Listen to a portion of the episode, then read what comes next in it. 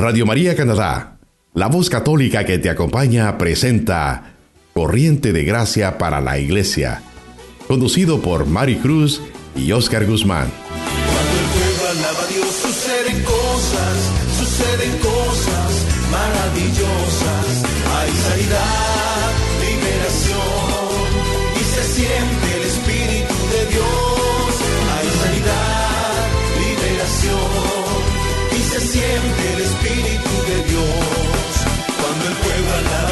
suceden cosas, suceden cosas maravillosas. Cuando el pueblo alaba a Dios suceden cosas, suceden cosas maravillosas. Hay sanidad, liberación y se siente el Espíritu de Dios. Hay sanidad, liberación y se siente el Espíritu de Dios. Y se siente el Espíritu de Dios.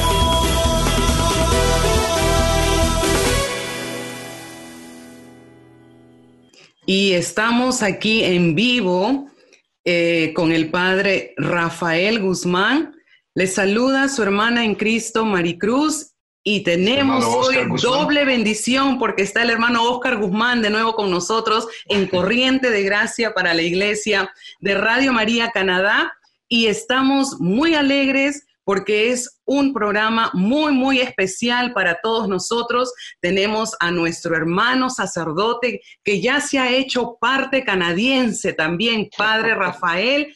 Y hoy día es algo muy especial porque está Oscar Guzmán del Salvador, el padre Rafael Guzmán de Bolivia, Maricruz Guzmán de Perú. Así que, padre, bienvenido. Es una gran alegría y queremos darle gracias a nuestra hermanita Rita, que ha sido el enlace de poderlo traer tan rápidamente y estas son las sorpresas del Espíritu Santo. Bienvenido a Corriente de Gracia y Padre, antes de seguir y de darle esta pauta abierta a lo que usted nos tiene que decir, por favor, denos su bendición para poder empezar.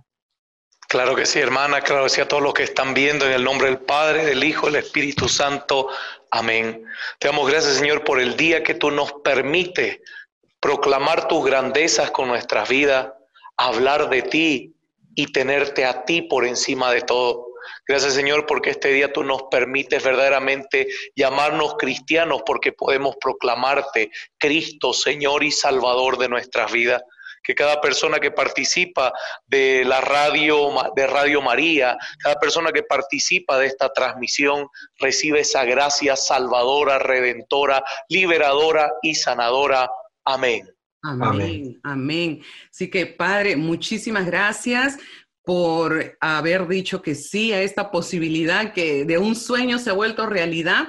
Y justo ayer, pues también estábamos eh, junto a la hermana Miriam, que es la coordinadora general, a Marcos Bracho, que es el subcoordinador de nuestra parte hispana diocesana, unidos ahí. Y hemos venido, Padre, esta pandemia ha sido una pandemia de gracia, de gracia espiritual, porque hemos podido entrar en los aposentos altos que son nuestros hogares y hemos descubierto muchas cosas buenas, bonitas. Una de esas ha sido podernos haber encontrado con videos suyos, con charlas, eh, con la de lunes que le estaba diciendo yo de San Benito Abad, que nos ha ayudado tanto. El hermano Oscar también tiene muchas inquietudes, muchos deseos, así que esa es de parte mía. Ahora, hermano Oscar, ¿qué quisieras tú decirle al padre Rafael? No, nada más que, bueno, Padre, bienvenido. Yo creo de que compartimos una gran bendición del Señor el tenerlo con nosotros y no solamente con nosotros, con Mari y con Oscar Guzmán, ni porque somos del mismo apellido, sino también porque viene a Toronto a través de este medio tan bendito que se ha hecho hoy últimamente. Eh, muchas veces los medios de, de la tecnología se usan para cosas malas, pero como dice Mari, esta pandemia ha sido un tiempo de gracia para nosotros, un tiempo de bendición y Dios sabe lo que está haciendo y por eso es que está usted ahora con nosotros. Esto no es una coincidencia, esto ya es una diosidencia, ¿no es cierto? El que usted esté compartiendo con nosotros.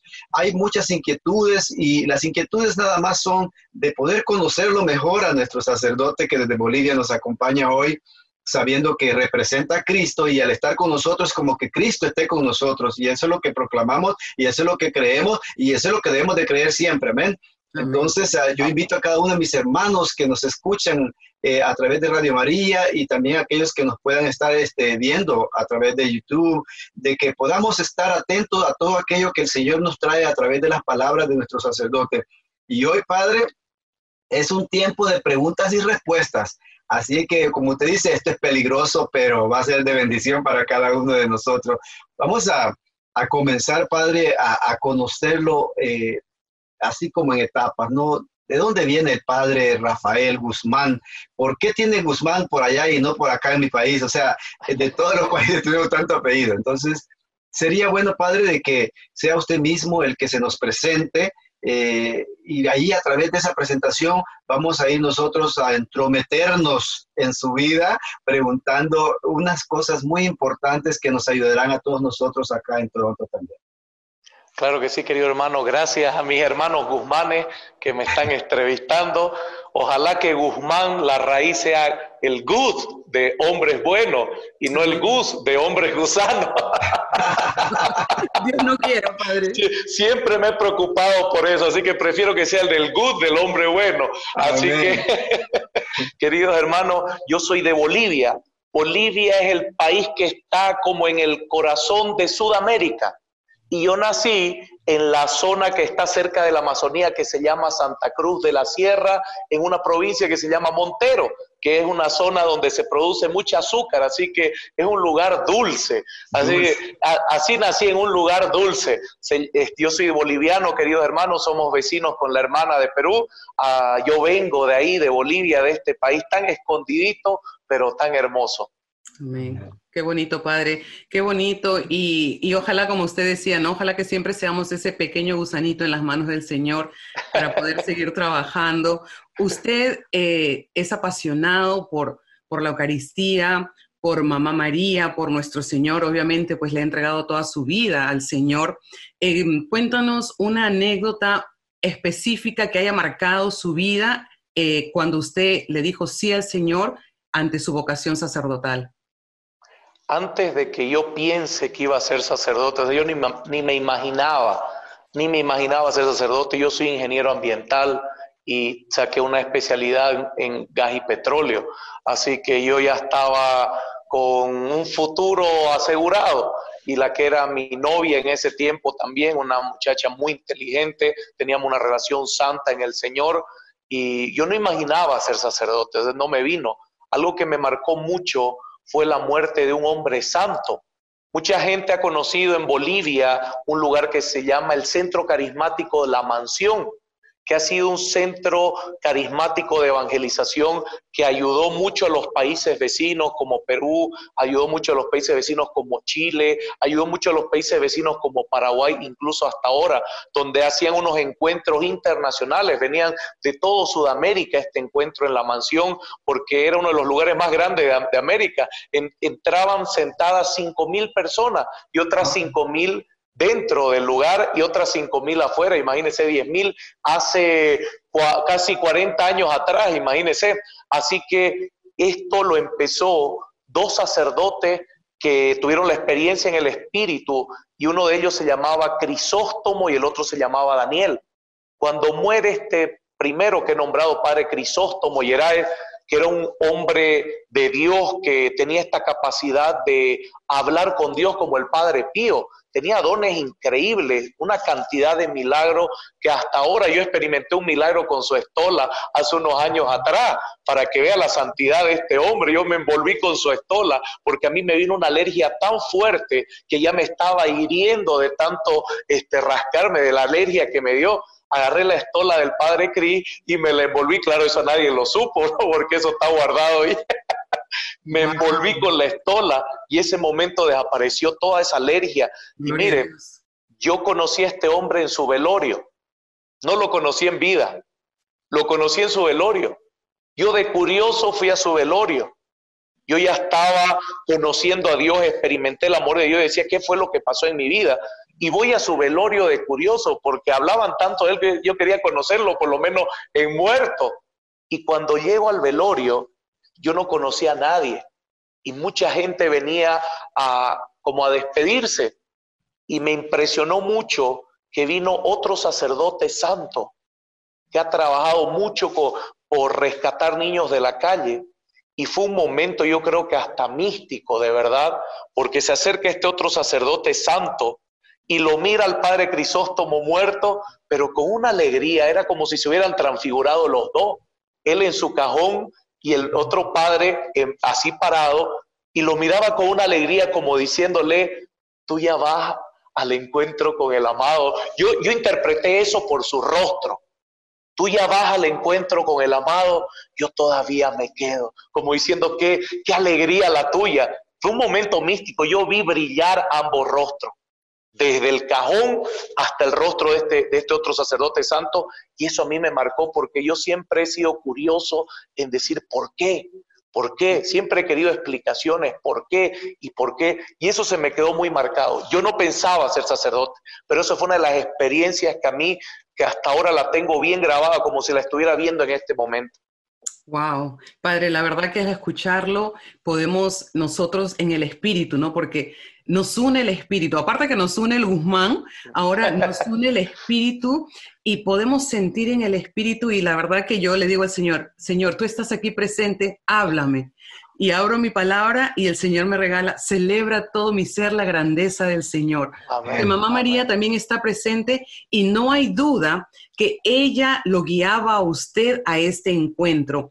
Usted, me, yo escribí aquí que de parte de su profesión, o sea, la parte ambiental ahora también es en el espíritu, porque usted trae a ponernos en ese ambiente espiritual y contándonos este paso de fe, de agarrar esa estola, de envolverse y esperar un milagro. Usted fue portador de un milagro o recibió un milagro del Señor y ahora era como la excusa del Señor para agarrarlo a usted y ahora hacerlo el hombre que usted es, porque ahora usted en su estola, en, yo lo he visto en sus misas de medianoche, siento que estamos todos siendo presentados, ¿no? Somos muy dichosos de tener a, a usted como sacerdote, sacerdotes santos, nuestro guía espiritual, el Padre Gustavo, que también cuida ahora de la renovación carismática, poniéndonos, no solo en su estola, pero poniéndonos en la patena y ofreciéndonos al Señor.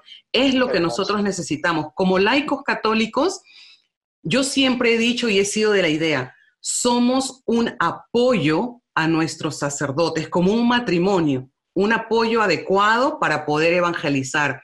Entonces, Oscar, ¿qué, más le preguntamos al Padre? Tenemos hambre y sed. Sí, no, sigue, muy lindo testimonio, pero ahí sigue mi pregunta, ¿no?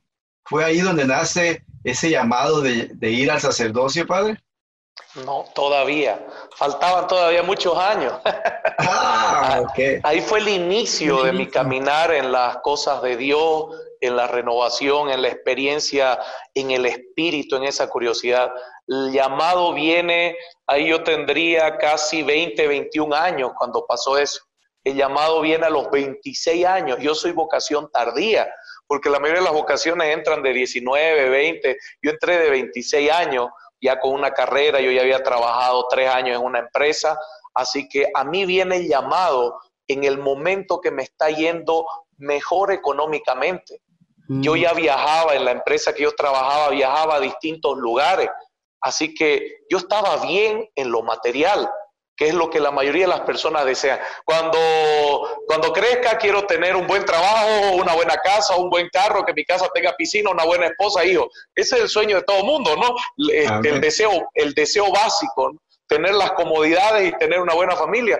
Entonces, ya yo estaba en ese camino, en mi mejor momento, porque a la par en justo en esos momentos estaba abriendo una empresa de importaciones de China en ese tiempo con un amigo. Así que todo me estaba saliendo bien el tema negocio y economía, pero me faltaba algo.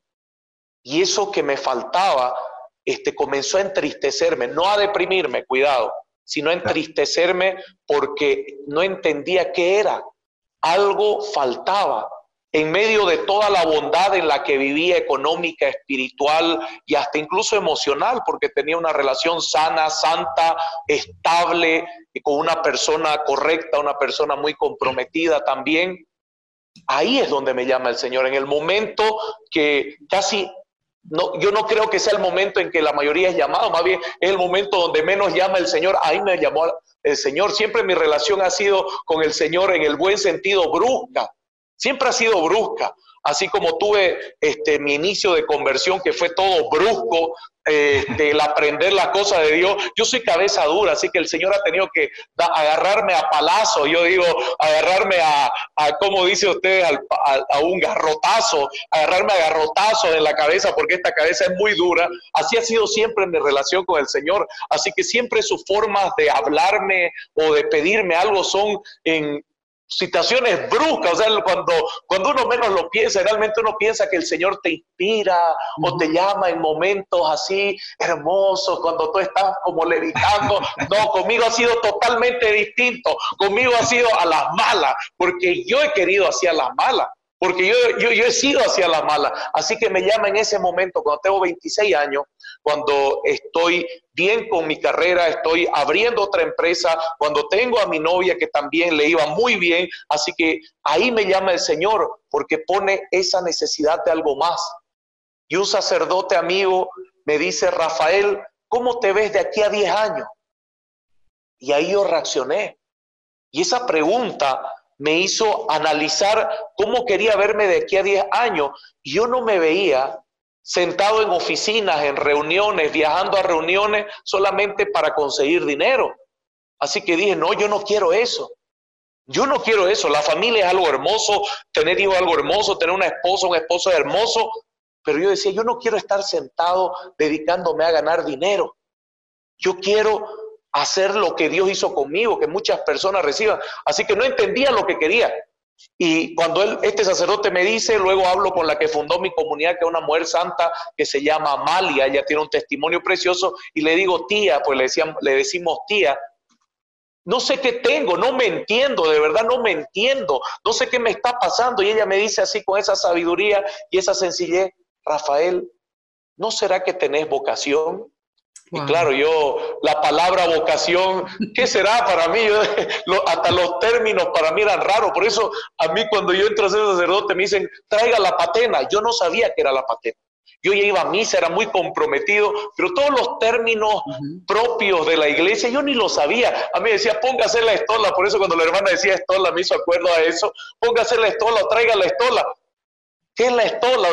Tuve que aprender todo así. y ella me dice en esa sencillez, Rafael, ¿no, ¿no tendrás vocación? Y yo digo, ¿qué es vocación? ¿No será que tenés que ser sacerdote? Mire, será, le digo, yo quiero predicar, tía. Entonces busque eso. ¿Y qué hago, tía? Le digo, Busque una espiritualidad. Ah, no, no me la compliquen tanto, ni sé lo que quiero hacer y ahora me dicen busque una espiritualidad, si quiero ser franciscano, jesuita y no sé qué más. No, tía, yo no, muy complicado, algo fácil, dígame. Yo solo quiero predicar, tía, así fue como conocí al Señor. Yo quiero predicar. Entonces entré a la orden de predicadores y me entré a la orden de predicadores. Fue así, como le digo, fue algo todo brusco con el Señor, en el buen sentido. Ha sido todo así brusco, porque así ha sido mi experiencia con Dios. Qué bonito, ¿no, padre? Escuchando esa parte, o sea, su de repente, su de repente ha sido así todo brusco y, qué bonito porque es así como el Señor eh, nos llama, eh, agarra nuestra atención para podernos hablar y usted dice, dejándolo todo, se fueron con él, usted dejó todo, sueños, planes, metas, entra a, este, a esta parte de querer predicar, querer ser eh, de un Saulo a un Pablo y ahora usted le da su sí al Señor. ¿Cuándo usted recibe su orden sacerdotal? ¿Cuántos años tiene usted de sacerdote? Yo llevo, yo voy a cumplir ya cinco años de ordenado, cinco años de ordenado. Así que yo me ordené el 2014, me ordené sacerdote, ya tengo, cinco, ya tengo cinco años de ordenado, perdón. Eh, como estos meses parece que no hubieran pasado, ya tengo cinco años de sacerdote. Eh, yo me ordené rápido también, como le digo, con el Señor ha sido todo brusco, yo me ordené va a llegar años. Hasta, hasta, el Vaticano rápido. No, no, no, no, no, no, es que ya cuando uno llega ahí ya no puede salir, mejor es quedarse así tranquilito para salir a predicar.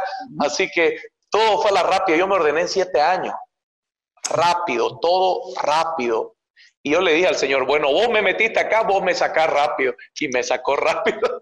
Que Dios tiene un plan. Yo creo que el mundo entero eh, tiene hambre, tiene hambre. Y voy a aprovechar en este instante, Padre, con su permiso, como le pedían antes, voy a compartir dónde lo podemos encontrar al Padre para las personas que están escuchándonos a través de Radio María Canadá y también nos están viendo en el, en el Facebook. Aquí tenemos en eh, la página del Padre, Fray Rafael Guzmán, para los que nos están eh, viendo.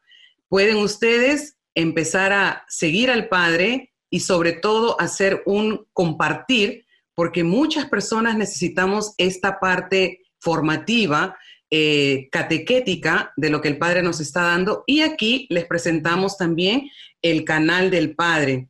Padre Rafael Guzmán, él tiene un canal donde ofrece videos, formaciones, las santas misas eh, y también el Club de la Fe, que vamos a hablar un poquito acerca del Club de la Fe. Así que los invitamos, hermanos, a que ustedes también puedan eh, sumarse a ser parte de las personas que apoyamos la evangelización. Estos son los, nuevos métodos de evangelización eh, con el nuevo celo, el nuevo ardor, la nueva expresión. Padre, a los laicos, nosotros, usted ayer decía, ¿no? En el Consejo Diocesano que teníamos la reunión, yo sentía sus palabras como de impulso, que sigamos, que sigamos, porque puede entrar la sombra del desánimo. ¿Qué nos Hay muchos laicos que nos están escuchando de diversos lugares. Ahí están escribiendo de Argentina, de Estados Unidos. Y yo sé que en Radio María Canadá también nos están escuchando porque esto lo pasamos por todos lados y ahora se suma Bolivia. Entonces, a los laicos que hemos trabajado mucho, mucho y a veces entramos en ese túnel como en esa sombra usted con cinco años de, esa ordenación sacerdotal, con su voz potente que nos ayuda a seguir adelante, ¿qué nos podría decir en este tiempo de pandemia, en este tiempo de crisis? Yo le debo la, el haber conocido a Dios a los laicos.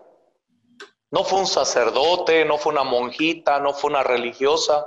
Yo les debo mi experiencia con Dios. Si hoy predico si hoy soy sacerdote y predico, es gracias a los laicos, porque al retiro que yo fui, eran laicos que lo organizaban, laicos comprometidos, predicadores. Y a mí me impactó la predicación de un muchachito que no tenía más de 19 años, y que comenzó a predicar con una autoridad, con una fuerza. Y cuando yo comencé primero a escucharlo, a mí me molestaba. Yo decía, ¿y qué se cree para hablar así? Primero me molestaba, claro, yo de espiritual no tenía nada. Así que cuando comenzó a hablar y seguía hablando con esa autoridad y seguía hablando y comenzó a hablar de la familia y de lo que Dios podía hacer en la vida de cada persona, mire, ahí fue donde yo experimenté el poder de Dios a través de la predicación. Fue gracias a una predicación donde el Señor vino y revolcó mi corazón, lo sacudió, sacudió mi cabeza dura y la revolvió de nuevo y como no entendía, volvió a sacudirla. Lo brusco. Por la predicación de un laico. Gracias a una laica, Tiamalita, la que les acabo de nombrar, existe esa comunidad de predicadores hasta ahora. Es la comunidad más grande de Bolivia donde usted ve hasta jóvenes de 16 años predicando y tienen dones muy fuertes, palabras de conocimiento, dones de sanación, de liberación.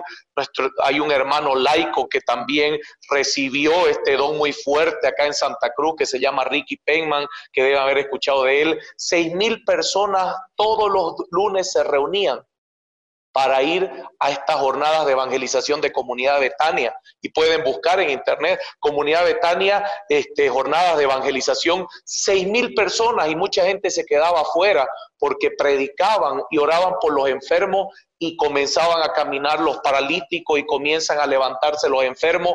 ¿Por qué? Porque una laica comenzó esta comunidad y muchos jóvenes desearon predicar a Cristo vivo. Gracias a los laicos, queridos hermanos, yo estoy acá. Y si los laicos se rinden, se están perdiendo muchos sacerdotes. Si no hay vocaciones, no es porque no haya gente buena o sacerdotes buenos, es porque no hay, los laicos se están rindiendo, es por los laicos que aparecen los sacerdotes, porque los laicos cuando se comprometen, sus hijos se enamoran de Dios, sus familiares se enamoran de Dios, gente extraña se enamora de Dios por la predicación de los laicos, pues son los laicos los que mueven la iglesia, no son los sacerdotes. Los sacerdotes somos pocos, somos pequeños.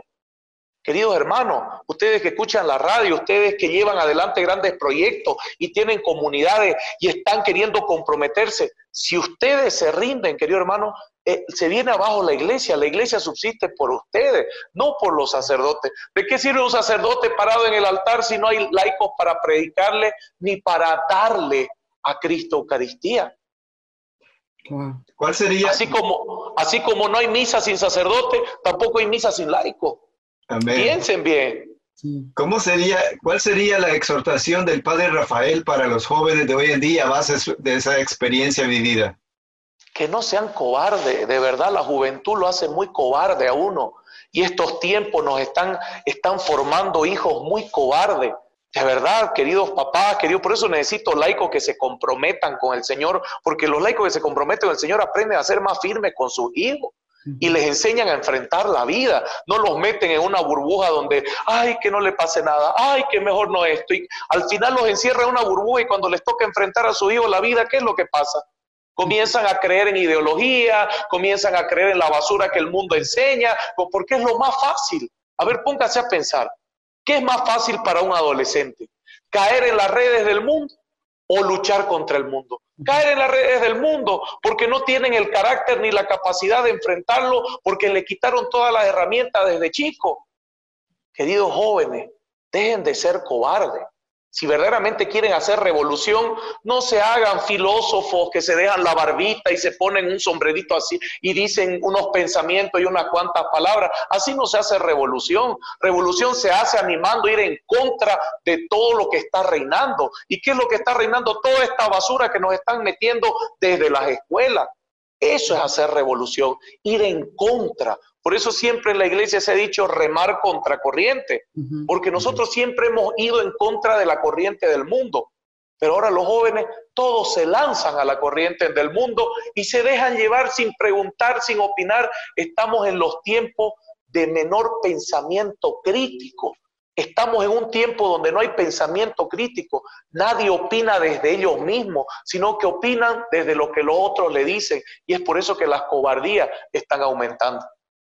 La cultura de la muerte está alrededor de todos nosotros y es global, ¿no? Nos hemos parado ante la pandemia global por este miedo que entra, pero cuando el pecado está también atacando globalmente, no nos detenemos. Y yo creo que este es un llamado y es un tiempo, estamos en el kairos de Dios, como usted decía el otro día, estamos viviendo el tiempo de Dios, el tiempo de la misericordia, el tiempo de volver al Señor y sus palabras, Padre. Ya apunté aquí la comunidad Betania porque vamos a hacer este enlace también con Betania, porque necesitamos en esta parte de Norteamérica, yo creo que el Señor ha traído hispanos a Norteamérica para poderles dar a, esta comunidad que nos acoge. Canadá nos ha acogido como un buen país a todos nosotros que somos inmigrantes, pero tenemos un deber, Padre. Mi corazón arde, mi corazón siente ese celo y aunque encontramos como laicos obstáculos, barreras, pero todo lo que es de Dios permanece, todo lo que es de Dios sigue adelante. Entonces, esta parte de la predicación también a nosotros nos toca como un llamado, porque no es solo predicar a través de los medios de comunicación. La predicación tiene que ser un estilo de vida. Tenemos que ser personas que no predicamos a través de pantallas o eso, sino que tenemos que vivir a un Jesucristo, tenemos que vivir la relación con la Virgen. Y algo que usted ha dicho que me ha impactado, lo he escrito para no olvidarme, porque son palabras de un sacerdote al pueblo laical que se está sumando. Estamos teniendo personas tanto eh, escuchándonos a través de Radio María, pero también escribiendo aquí los que están por medio de Facebook Live. Si por favor nos escriben alguna petición, algún amén para poder nosotros también seguir adelante con esta obra. Pero dice el Padre a todos los laicos, y quiero enfatizar mucho por los laicos que nos están escuchando de todos los países, no se rindan no nos rindamos, hermanos. Tenemos que agarrarnos de la mano en este tiempo fuerte de batalla a nuestros sacerdotes santos y caminar como esa nuevo ejército santo que la Virgen está también convocando. Padre, quisiéramos muchas preguntas, pero yo sí me voy a lanzar así a lo, a lo peruano. Eh, ¿Cuál es su relación con la Virgen, Padre? ¿Cuál es su relación con Mamá María? Mire, yo tuve, antes, desde antes de ser sacerdote, en mi tiempo de rebeldía, desde ahí a la Virgen me cuidaba y es hermoso esto, porque siendo pequeño mi madre me obligaba a ir a misa. ¿Y qué pasó cuando yo era niño? Eh, una señora, claro, ustedes saben, en nuestros países hay todas estas creencias que se inventan y todo eso, que a veces son buenas, a veces. Y una señora le dice, señora Miriam, córtele el cabello a su hijo para que se lo pongamos a la Virgen. y, y desde ahí va a ser la madrina de su hijo. Claro, mi madre no sabía, me hizo cortar todo el cabello y se lo pusieron a la Virgen. Y en ese tiempo era la Virgen del Carmen. Así que desde ahí la Virgen del Carmen era mi madrina. Mire, mire de interesante. Todos los 16 de cada año para la fiesta de, Virgen, de la Virgen del Carmen, mi madre me llevaba a la, a la misa de fiesta. Así que tenga ganas o no tenga ganas, mi madre, como esos perritos que usted le pone la correa y no quieren moverse, igual mi madre jalaba y jalaba y me llevaba, perdón, y me llevaba a la misa. Así que recuerdo que tendría unos 14 años y mi madre me dice, Rafael, alístese que hoy es la misa de su madrina. Ay, yo decía, no, no, y me dolía la cabeza, me dolía todo. Le decía, mamá, no, no, no, justo ahora estoy mal, mamá, estoy mal, no, no, no, no, hoy no quiero ir, no, mamá. Y mi madre, no me interesa, usted tiene que ir, es su madrina y no puede faltar. Mire, yo me fui con un dolor de cabeza que me reventaba. Y llego al lugar y el templo estaba reventando de gente y Santa Cruz es caliente y húmedo. Es como Lima caliente y húmedo. Así que cuando usted entra a estos templos, se siente esa humedad de tanta gente que está ahí, se siente ese calor de la gente que está ahí. Yo decía, no, no quiero entrar. Y mi madre a jalones me metió en medio de la gente para ir a saludar a la Virgen y era una cola interminable, una fila interminable y mi madre seguía llevándome y seguía llevando yo con la cabeza que me reventaba. Cuando me lleva ahí al frente, me dice, ya, ahora háblele a su madrina y dígale que le quite el dolor de cabeza. Así me dijo mi madre directo. Y yo dije, ¿verdad? Es mi madrina, ¿no? Le voy a pedir ese regalo. Yo cerré los ojos, pero yo lo dije porque cuando uno habla de padrino, uno piensa en regalo. No pensé pues en la Virgen, en que ella es intercesora y podemos recibir sanación. Yo pensé en madrina, regalo, nada más. Cierro los ojos y digo, si es verdad que usted es mi madrina, sáneme de la cabeza. En ese momento se me pasó el dolor de cabeza. Así, pero es como que algo cayó así sobre mí, ¡pum! y se me pasó el dolor de cabeza. Y yo me quedé impresionado y mi madre me sacó, yo era con la boca abierta, 14 años. Y mire las experiencias cuando estoy predicando de ese olor que dicen que es de rosas, pero es un olor, es un olor este, distinto. Claro, siempre dice olor a rosa, y mire, gente que se ha sanado cuando estoy predicando, llorando, porque siento ese olor y digo, el Señor en este momento, la intercesión de la Virgen está inundando este lugar. Hay gente que está sintiendo ese olor a flores, a rosa, un olor que es precioso. Y hay gente que se está sanando de los pulmones. Hay y comienzan a confirmar las sanaciones y que sintieron un olor penetrante, agradable. Y que buscaban si era el de al lado, si era el perfume de al lado. Y comenzaban a oler a todo el mundo y nadie estaba perfumado. Y era un olor que no sabían de dónde venía. Mire, esas experiencias con la Virgen ha sido precioso querido hermano, y desde, desde pequeño ya la Virgen me viene cuidando. La tengo de madrina, la Virgen del Carmen, no sé cómo, pero la tengo. Así que, este, de verdad, no existe una verdadera relación en Cristo sin entender quién es nuestra madre. No existe. Y no existe una enseñanza más clara, más perfecta yo en eso soy a veces muy burlesco cuando la gente, yo una vez hice un retiro de liberación, este, con todo por el poder intercesor de María.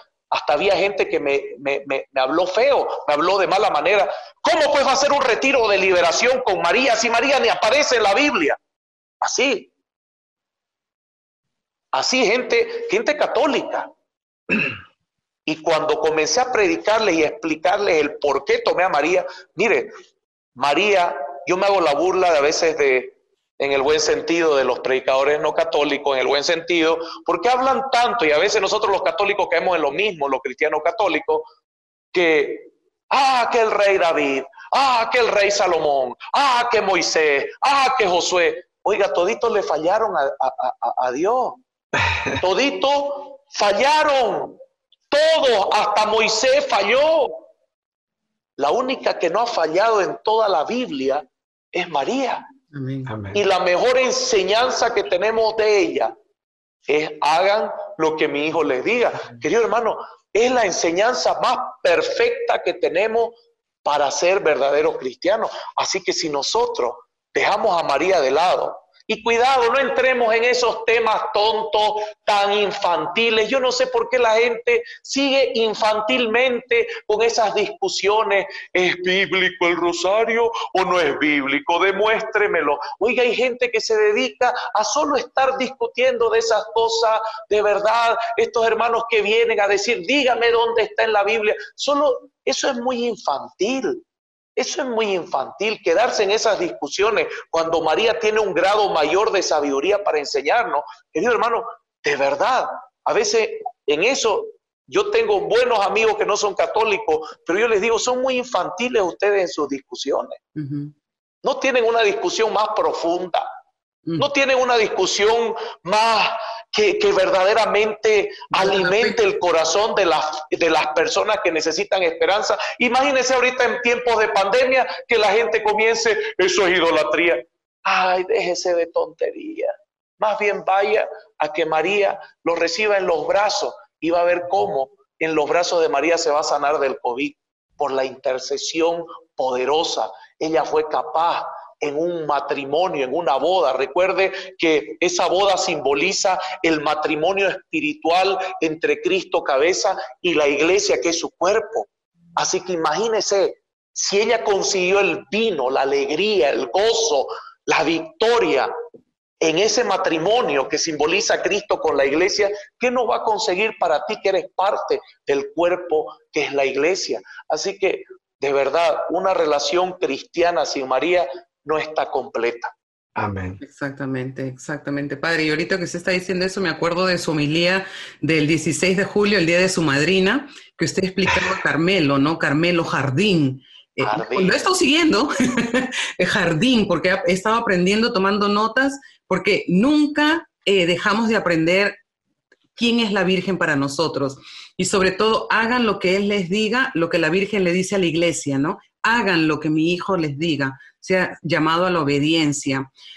nos están escribiendo y los que están también escuchando pueden enviar sus intenciones a correo cdg de corriente de gracia, cdg arroba radiomaria.ca y allí nosotros atendemos a sus pedidos, pero también nos están enviando pedidos a través del Facebook Live para poder hacer oración por todas las necesidades que existen de diferentes personas. Aquí estamos viendo Lisette, Adriana, Jolie, Jenny, muchas personas que nos están viendo, Gustavo. Eh, padre, tenemos prácticamente unos 12 minutos al aire todavía, pero ayer presenciamos una oración muy fuerte.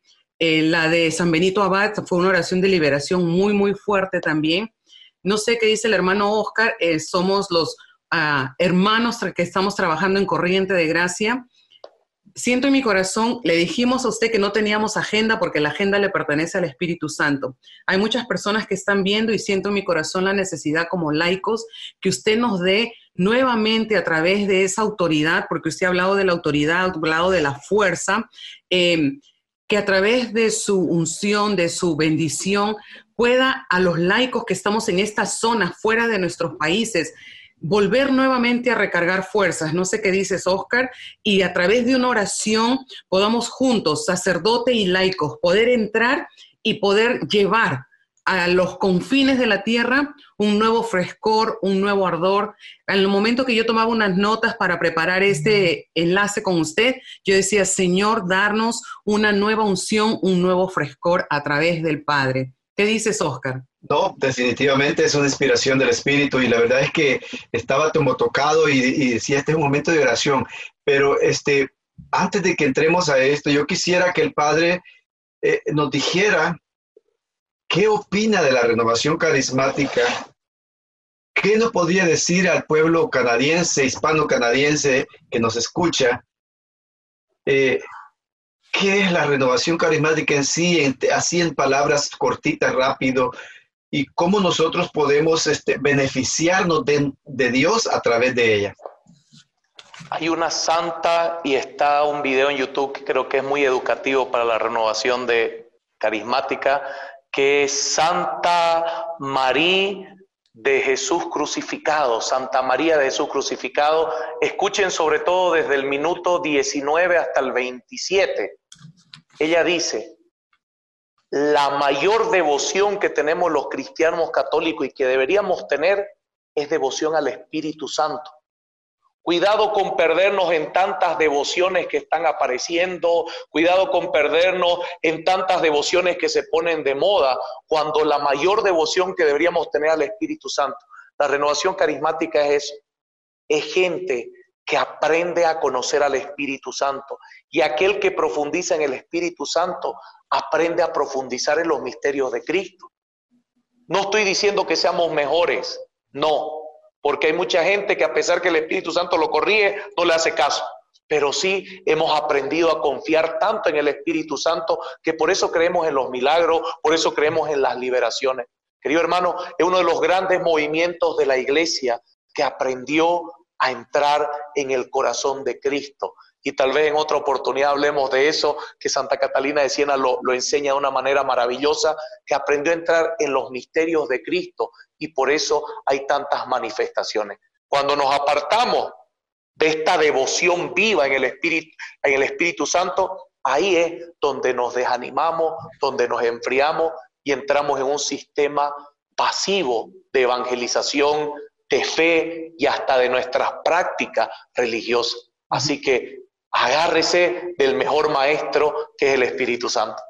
Amén. amén, Y lo que decía la apóstol del Espíritu Santo, Beata Elena Guerra también, nosotros que sigamos adelante en esa querer el perpetuo Pentecostés.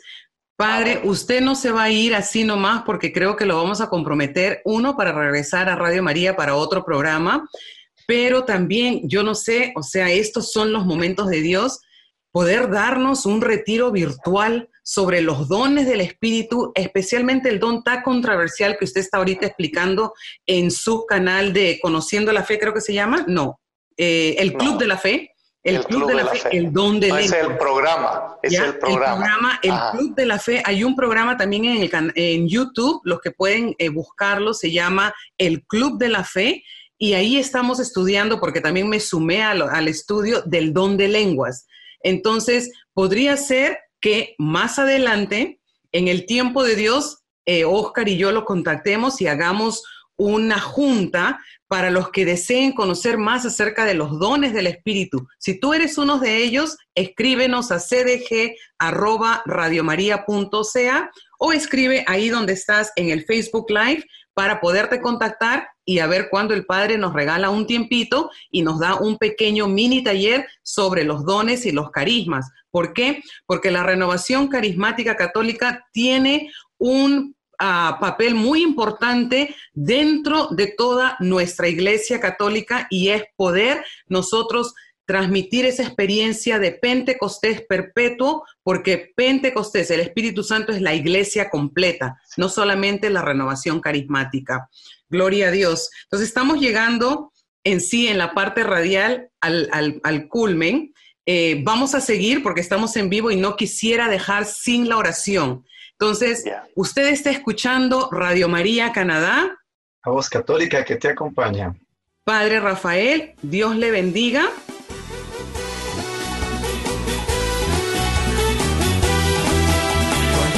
Alaba a Dios, suceden cosas, suceden cosas maravillosas. Hay sanidad, liberación y se siente el Espíritu de Dios. Hay sanidad, liberación y se siente el Espíritu de Dios. Cuando el pueblo alaba Dios,